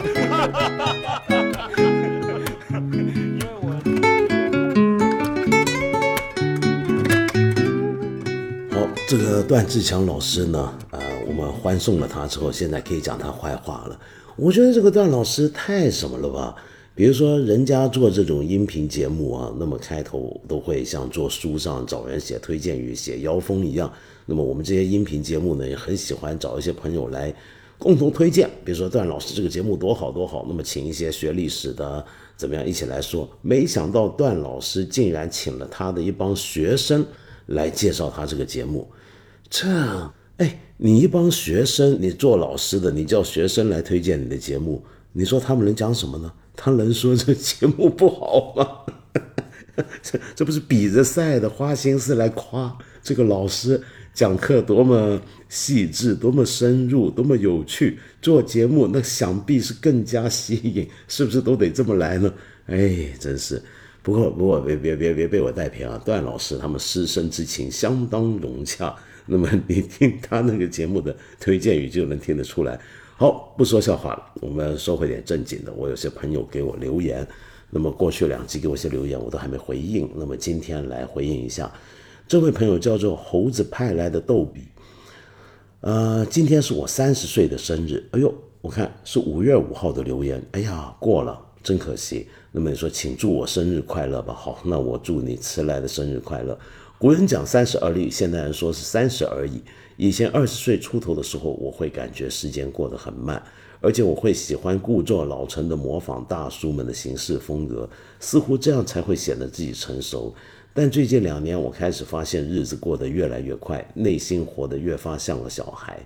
我成了赶时间的人，我总是会有时间不够用的情况出现。我也不太擅长合理分配时间，导致做事效率低下。请问道长有什么比较好的时间管理方式推荐？我一直喜欢你这种遇事淡定和豁达的心态。最近我工作上很忙，呃，心事不断。想问你的第二个问题就是如何调整好自己的情绪，不被外界环境打扰啊？OK，您这个问题啊，先说啊，这个我我常常讲这句话，很多人都在说啥，古人说三十而立，四十不惑，怎么样？那么好像就以为今天我也是三十而立，四十不惑。天哪，这多大的误会！不要忘记，这不是什么古人，这是圣人说的话，是孔子他的自白，他的自述。孔子他三十而立，不是咱们人人都能 三十而立。啊，不是我们人人都能够四十不惑，别这么瞎比啊！这个，呃，而且孔子讲这番话是有他的一个脉络跟背景在的，我们不要去比附他。好，我我想说，您问我时间管理的问题啊，我觉得您真是问道于盲。我要是懂得时间管理，我八分这节目还用得着老哥你吗？还用得着老放水吗？你这是问错人了。不过第二个问题倒是问的对的，就是怎么样可以遇事淡定而豁达呢？你看，就像我这样，明明啊来不及做节目，或者搞不定一些东西，但是我依然很豁达，依然特淡定。那是什么样的心态呢？那就是歌成习惯了，习惯成自然，自然而无为。您这个心还能不清净吗？是不是？好，那么至于任何时候怎么样不被外界环境打扰，哎呀，这个问题我们以前好像也聊过挺多回了。您要是有兴趣，您可以从头听听看我这四百多集节目，听完之后，说不定您也可以很豁达，好吗？好，那么我们前一集节目请到陈庆老师跟我们呃聊佛学。那么引起很多朋友共鸣，好像现在真的很多人对佛学佛教特别感兴趣。那么当然这里面也有一些呃一般的一些问题是很重要的，比如说这位朋友安德利，你说如何区分宗教、反智和迷信呢？是这样的，您说的这三件事儿其实是完全三种不同的范畴。宗教我们指的就是呃一种能够解答人生终极关怀问题。呃，但是又需要某种可能超乎于寻常的理性推断之外的信念做根本，然后构成的一种精神传统，而这个精神传统往往会发展出一些的组织，因此它又在社会上会成为一股呃组织力量。比如说我们非常熟悉的主流宗教，天主教啊、基督教、东正教、伊斯兰教、道教、佛教、印度教。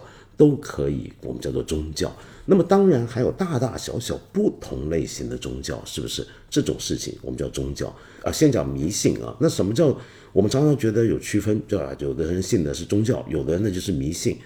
但是我想说，迷信指的其实是一种你对于某种的呃信仰的信念的执着程度，嗯。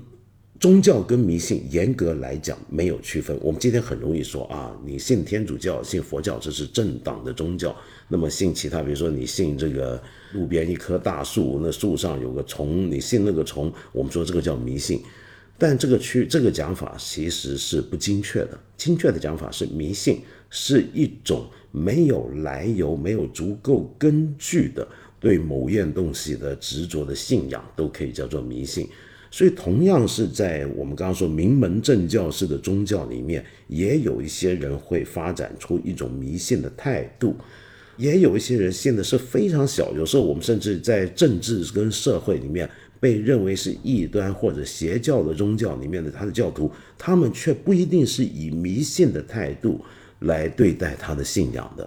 我不知道这么讲您明不明白？比如说有些宗教啊，那么现在我们说是邪教。但是问题是，所谓的邪教或者异教这个观念，邪教这个观念，其实是一个在社会跟历史跟政治条件下不断在转变的一个一个一个概念，它是很不稳定的。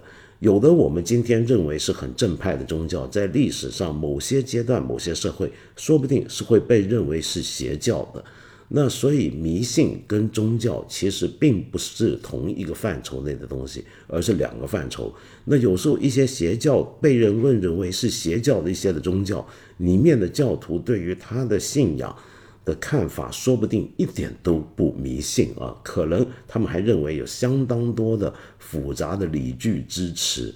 而认他认为是经过自己的理性所检验而采取的，而抉择的一种信仰也不一定的。好，那么再来讲反智，反智指的是一种对于知识的态度，而不是智慧的态度啊。我们讲反智，反智，呃，这个智很容易想到智慧，但是其实更多时候我们讲反智的时候，那个态度指的是一种知识。而反智这个东西也不必然是跟宗教有什么关系的，并不是所有的宗教都反智。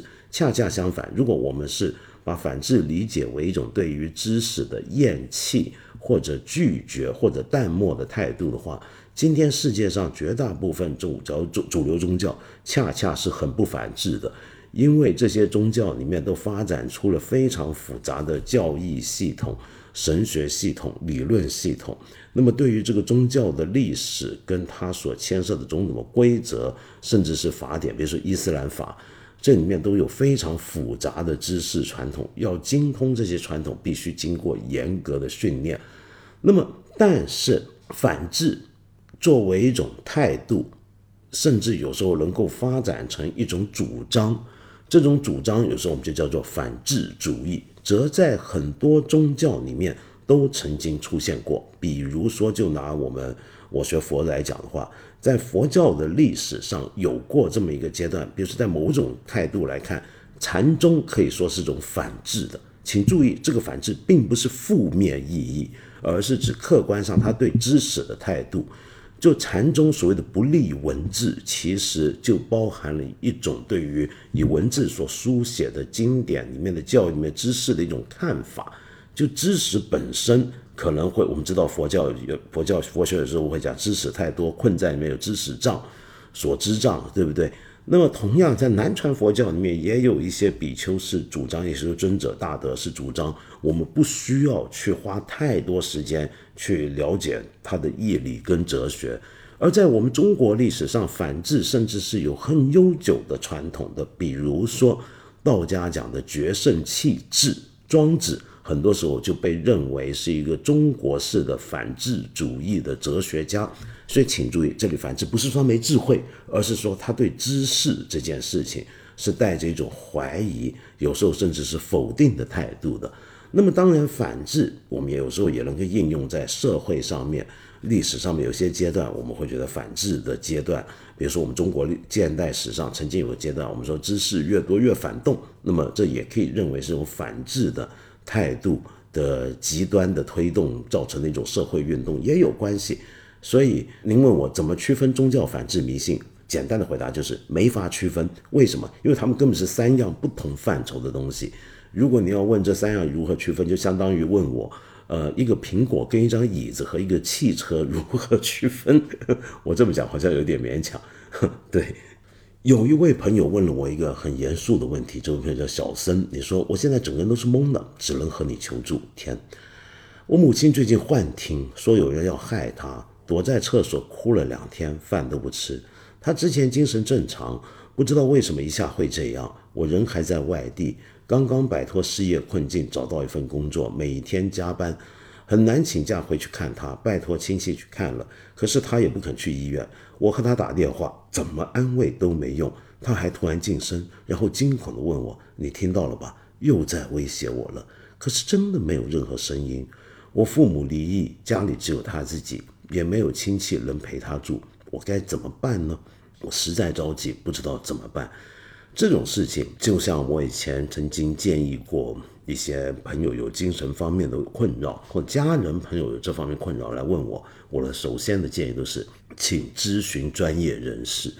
但我从作为一个平常人啊，看到您这个情况，我觉得其实您所谓的你母亲的幻听。依您这么简略的描述，我们并不知道它究竟是什么症状。这种所谓的幻听，可以是它只是个症状，但它背后的原因，如果真的是个精神疾病，是什么样的病，我们是没办法就单凭这个现象来推断的。那么现在您面对的具体的问题，就是怎么带他去接受协助。嗯，OK，要去医院啊，我觉得是非常难的。因为我们绝大部分人啊，尤其是你，我不知道你母亲年纪多大。有些人上了年纪，他会忽然之间，他要进入老年了，或者是呃开始失智了什么，他其实相当容易出现某种的精神困扰的。按照中国人的传统啊，我们大部分人明明自己可能有这方面的问题，需要有这方面的照顾跟协助，我们都不会承认自己有问题。我们通常会说那是别人有问题，而绝对不是自己有问题。如果他真的听到有人要害他，他不会相信是自己的问题，而是别人要害他。而且你要知道，如果你母亲真的是听到一些声音，那个感受对他是他的感受，不是我们代入不进去的。我们可以告诉他说，没有人这么讲，但是他听到的东西是他的真实，是他的世界里的真实。那所以您得顺着他这种真实来想办法。比方说，我这个招可能是个晕招啊。那我坦白说，我以前也不是，也对别人试过，就遇到这种情况，我真的跟他说：“行，我带你去解决。”我想到了这事儿，可能真有人还想对你怎么样怎么样。我们看来得找个人，这大师帮帮忙。那个大师其实 是个精神大夫，就可能您可能有时候需要跟一个专业人士合作，就是让您的母亲以为去看医，你其实带她去看专业人士的协助，但其实让他觉得这个人就是来帮他解决、来对付那个总是在他耳朵边威胁他要对付他的人，诸如此类的方法。但是我知道这个做法很不正统、很不正经，可是。这是一个民间智慧底下，我们有时候也会用到的一种手段。你对付这样的长辈，呃，面对这个情况，他死活不肯看医生，那你说怎么办？有时候也只能出此下策，要不然还有一种办法，但您不在场又比较麻烦，就是干脆看有没有办法请人来跟他聊。那我现在其实也有一些专业人士是能够到家里的，比如说某种的社工，首先能够过来，是不是？但是我觉得您不在家的情况下，我觉得这种事情也恐怕比较难处理了，不知道能不能帮到您。那么希望您母亲能够后面得到比较好照顾，早日康复。好，然后有一位朋友叫 K R T E K，你说今天看了查尔斯三世的加冕典礼啊？对，上礼拜的事儿，不知道道长能不能给我们讲讲这种君主立宪制国家典礼上的故事？还有什么时候给我们讲讲国王的两个身体很难读啊？但是道长再不讲，我感觉我都快忘光了。好书真的 需要时间多读。对啊，我好像答应了一年多两年了要讲这本书。嗯，下一季我下一季节目必讲，好吧，一定讲。那么至于呃查尔斯三世的加冕礼，确实也很有意思，但是我就不打算在这里再说，因为去年当这个伊丽莎白二世女王去世的时候。我曾经用了两个多小时的节目去介绍一些他的整个仪式、整个过程里面的一些的一些的含义、一些的象征，结果那时候也被一些听众批评。我们这是很典型，我们今天讲这些国外的这些事儿的时候，都会遇到批评。那什么？那关我什么事儿啊？你讲这个英文，我完全没兴趣，不听，对不对？您有兴趣，很多人还没兴趣呢。再来有个。非常要紧的事啊，就是我们前一集节目的时候，我提到了近期让大家非常关注的性骚扰案件。那么这里有也接到了很多朋友的补充的回应跟留言。那比如说这位朋友 Vinaha，你说首先深鞠一躬，感谢道长关于性别不平等现状的回应。呃，作为性骚扰女性受害群体一员，在解读中获得一丝安慰，谢谢您。事情已经发生快一年了。这里简述事情经过：一个并不熟悉且级别比我高的男同事，在出差过程中对我做出性侵犯举动。不幸中的万幸，最终因为我反抗逃过被强奸，姑且称之为一次强奸未遂的经历吧。天哪！我的心里也经历了几轮变化啊。从事发后的自我怀疑，而后对自己未及时采取司法行动的懊悔，到后来为此被劝离职位，再到如今某种程度上对各种性骚扰、性侵犯产生了应激反应，施害者的坏啊毋庸置疑。庆幸他最终也以不体面的方式离开了公司。然而，当我以为这件事情已经告一段落的时候，某天，大老板把我叫去谈话，那句“他解决了，你也要走”还言犹在耳。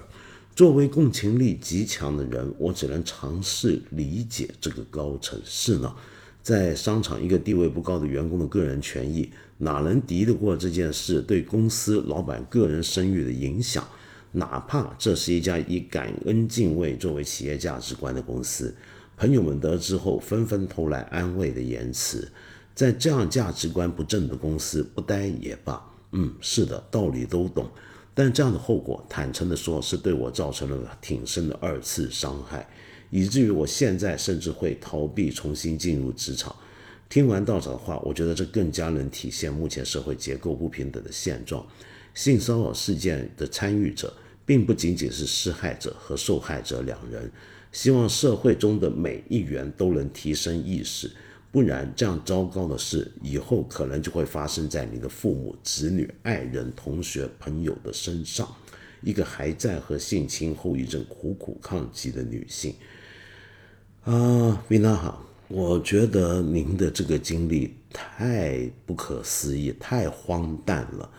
嗯，首先我想说，就是您这个经历也有很多朋友经历过，就出差跟男同事出差，现在对很多职场女性来而言是个畏途，就是因为这种事发生的频繁程度，使得很多女性都害怕跟自己的男同事出差，似乎使得每一个男性同事都是潜在的性侵犯、性骚扰的呃凶手一样。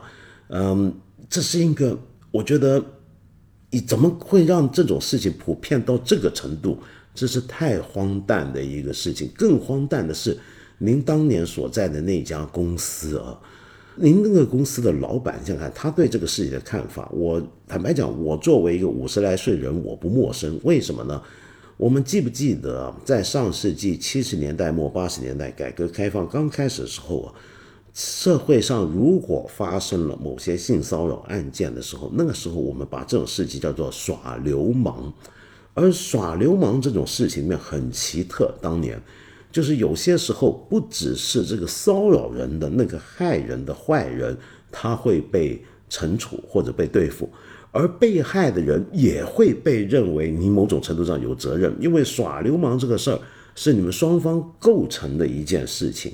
那么，而我不肯定你的大老板是不是仍然有这个想法，但是我觉得至少你的大老板体现出了某种，呃，今天很多机构、很多单位、很多公司对性骚扰案件的一个看法。那个看法是什么呢？就把这个事情当成是我们公司、我们机构的负面新闻、负面公关。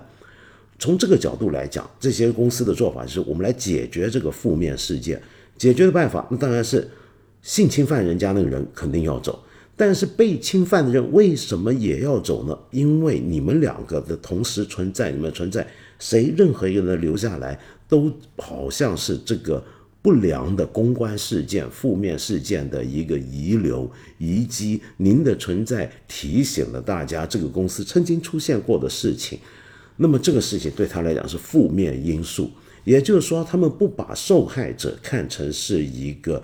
正常的有同事、员工、自己的伙工作的伙伴被侵犯，他不是从被同情被害者的角度来看您，他是把你当成一个负面的问题的存在跟代表来看待你，而认为解决掉那个害害你的人跟被害的你之后，同时解决掉这个负面的东西就不见了，好像就抹掉了。那么这种情况，我必须说，在今天相当多机构仍然存在，这是一个非常非常离谱的一件事情。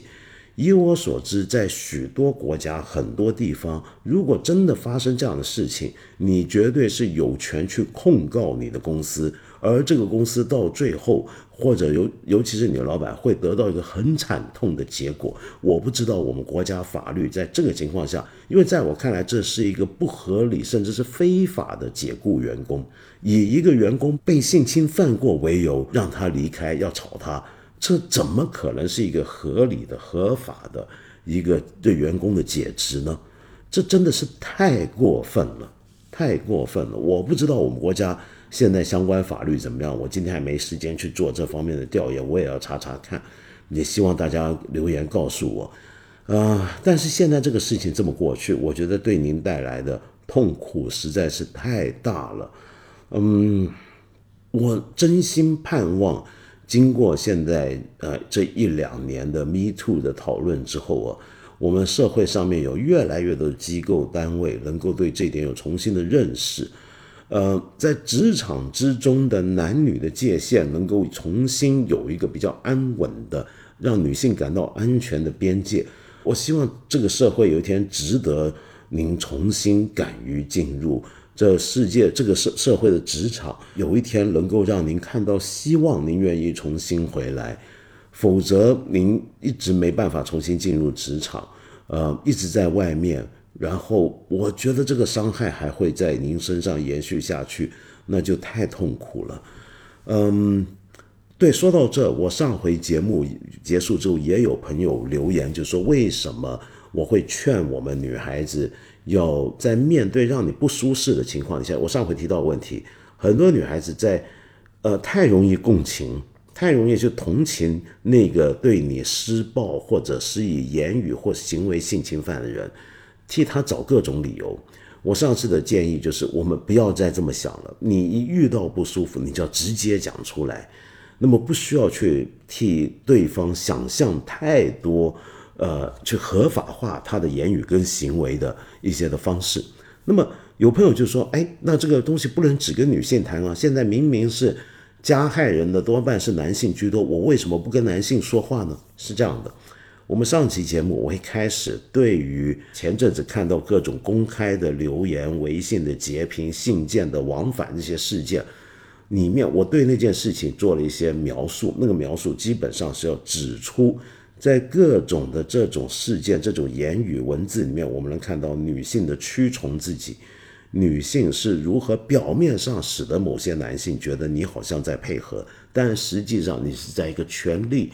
在一个父权社会底下，高低位置、上下位结构底下，你的一种委屈的表达。那我这番话其实就已经是对我们这里所有的男性朋友说的了，因为我们可能有相当部分男性并没有意识到这点。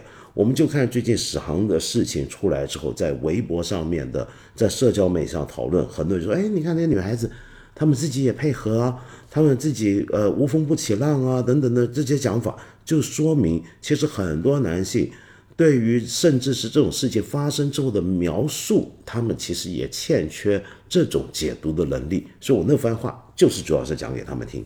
至于你说能不能够劝，怎么样去开导教导我们的社会的男性，认为我该做这样事，我想说的是，能教吗？我只希望透过这些事情一次。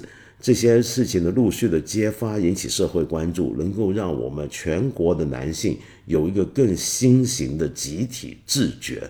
嗯，甚至这个东西，我愿意从我是个老派人了，我从一个老派人的角度来讲，这个是我们传统道德里面就很少去专门谈论性骚扰，但是我们有个概念，请你自重，这个叫做，就你对着女孩子说一些这样的言语。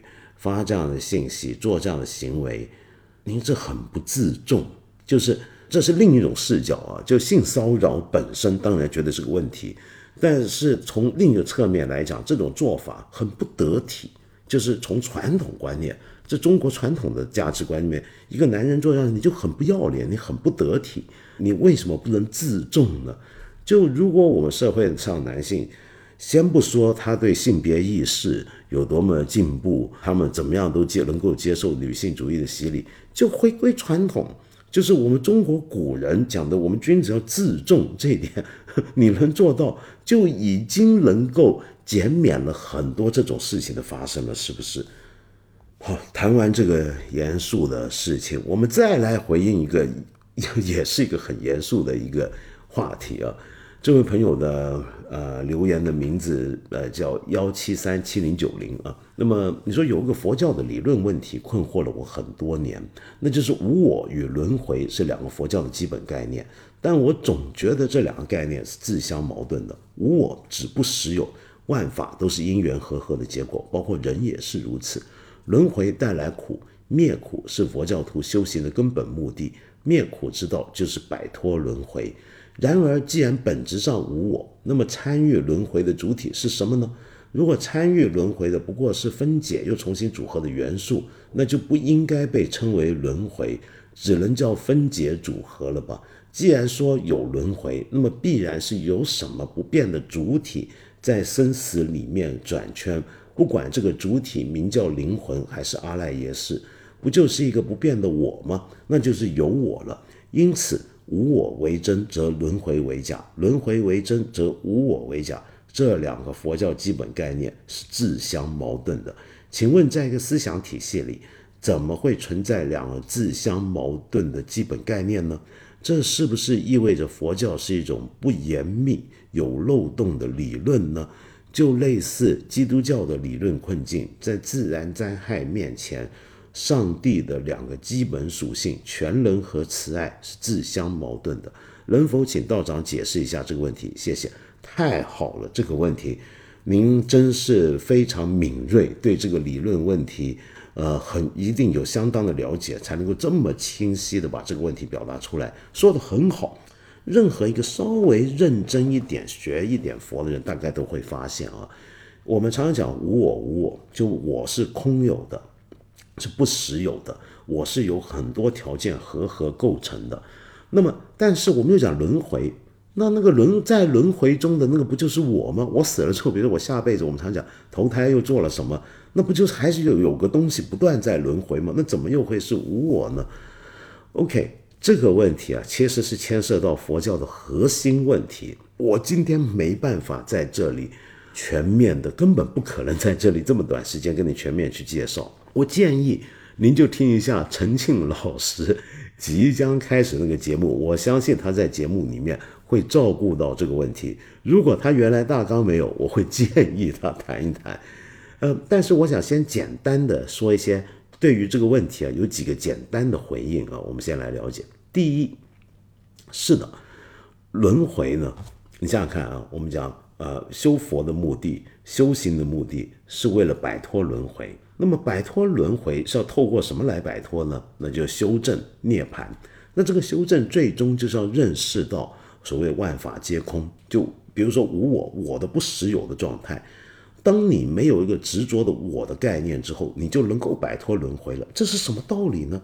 这恰恰说明了，之所以有轮回，是因为那个轮回的所谓的主体，如果有主体的话，我等一下会回到这个问题。如果有轮回主体的话，这个主体之所以能够成为一个某种意义上的临时的主体，那是因为他在执着于有我这个概念。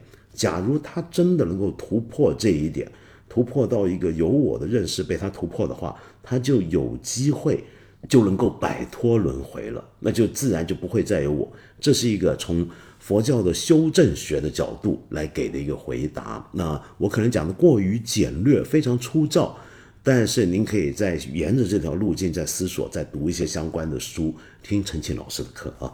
好，那么第二是什么呢？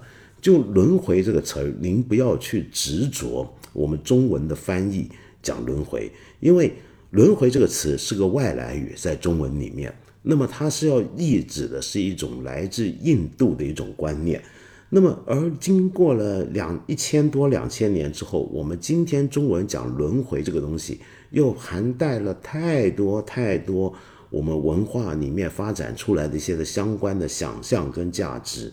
我们一谈轮回，马上想到就是啊，我这辈子是人，我上辈子是不是狗呢？我这辈子这么糟糕，我下辈子是不是又变成了一条虫呢？就我们是这么来想象轮回的，对不对？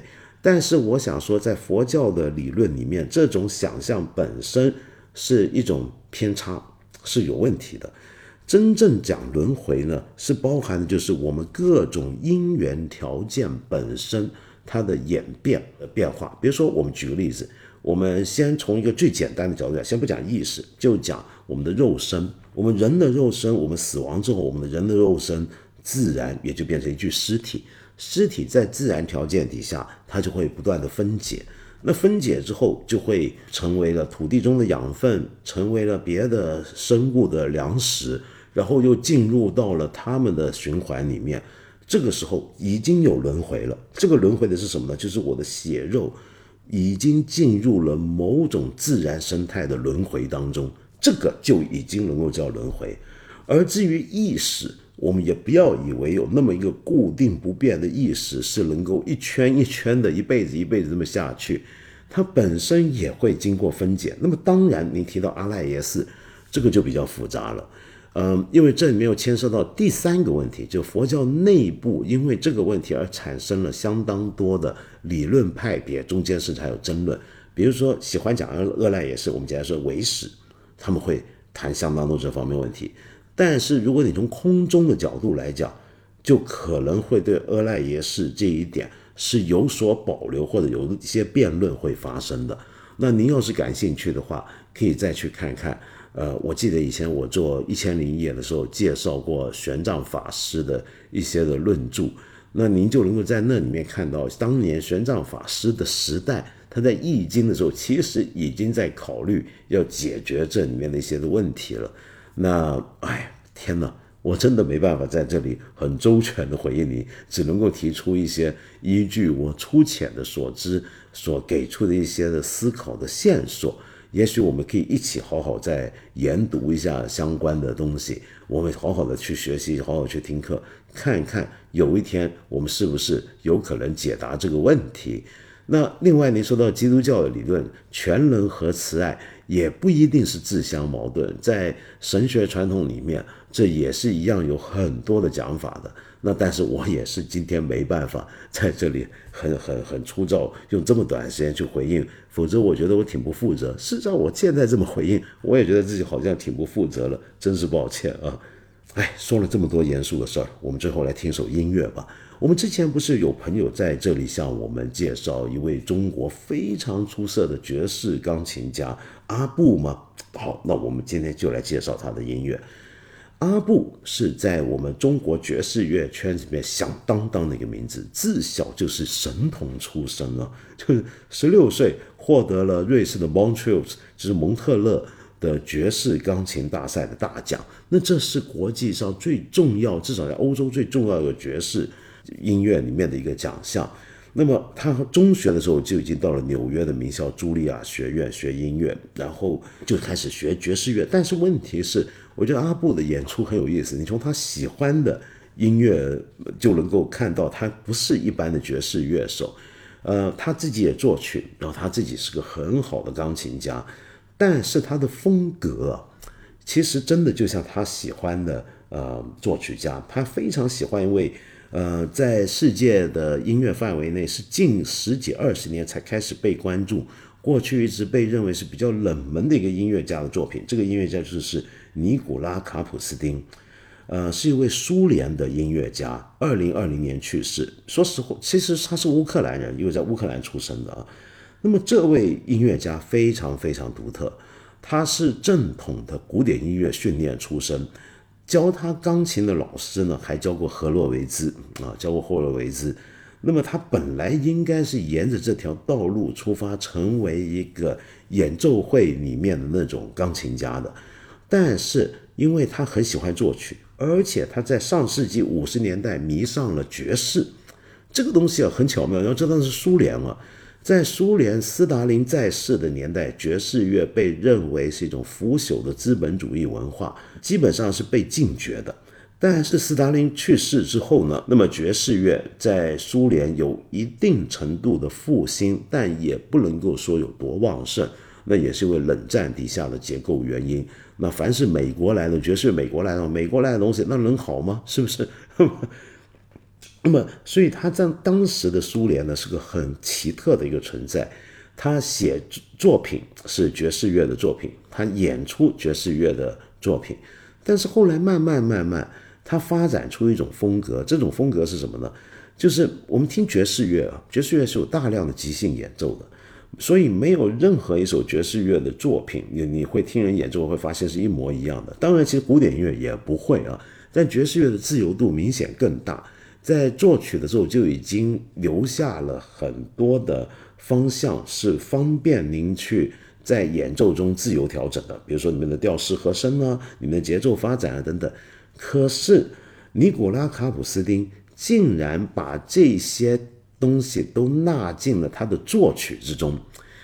他的很多曲子你听起来真的就像爵士乐，爵士乐的味道非常浓厚，尤其是早期爵士乐，像奥斯卡·皮特森的爵士乐。可是，可是，你要知道，他听起来很像即兴的那些部分都不是即兴的，都是一个音符一个音符他写好的，呀，所以演奏他的作品是很古怪的一种经验。就很多钢琴家都会发现演奏他的作品很困难。假如你是个古典音乐出身的钢琴家，接受古典音乐训练，你弹他的作品的时候，你会发现那个作品的爵士乐味道那么重。你会有时候觉得该如何表现那种味道，那种爵士乐里面那种自由感呢？但如果反过来，你是一个爵士钢琴家，你在弹他的作品的时候，你却发现整个所有的东西都被写好，我要跟着他弹，你没有什么自由发挥的余地，但偏偏他又体现出某种自由状态，这个状态该怎么掌握呢？这是一种非常巧妙的一个事情啊。所以我不知道是不是跟这个有缘有关系，使得他的作品在很长的一段时间里面是被呃苏联以外大部分地区都忽略的。二十来年前，我记得是首先有日本，就再冷门的爵士音乐、古典音乐，你在日本都能够找到他的乐迷。然后他们就有唱片公司出版他的唱片，这别的国家都还没有，甚至苏联都不全，日本倒是出的很齐全，他的一些唱片。再来呢，就慢慢的进入到呃国际市场，就是英国一个很重要的一个独立唱片公司 Hyperion 也出版他的唱片，我们才慢慢知道。而我们的阿布竟然就是喜欢 尼古拉卡普斯丁，那我他跟他似乎是心心相印的。那么，所以你听阿布的演出啊，你会发现跟我们主流的爵士钢琴家的演出是有点不一样，但他又不是一般大家习惯的古典音乐、古典钢琴家的呃呃演奏的手法。那好了，我讲的太长了，废话太多，我们就来听听看。去年二零二二年阿布的新专辑《新的记忆》里面，他有一半呢是他自己的作品，他自己的也是个很出色的创作创作人。同时有另一半则是演奏尼古拉卡普斯丁的作品。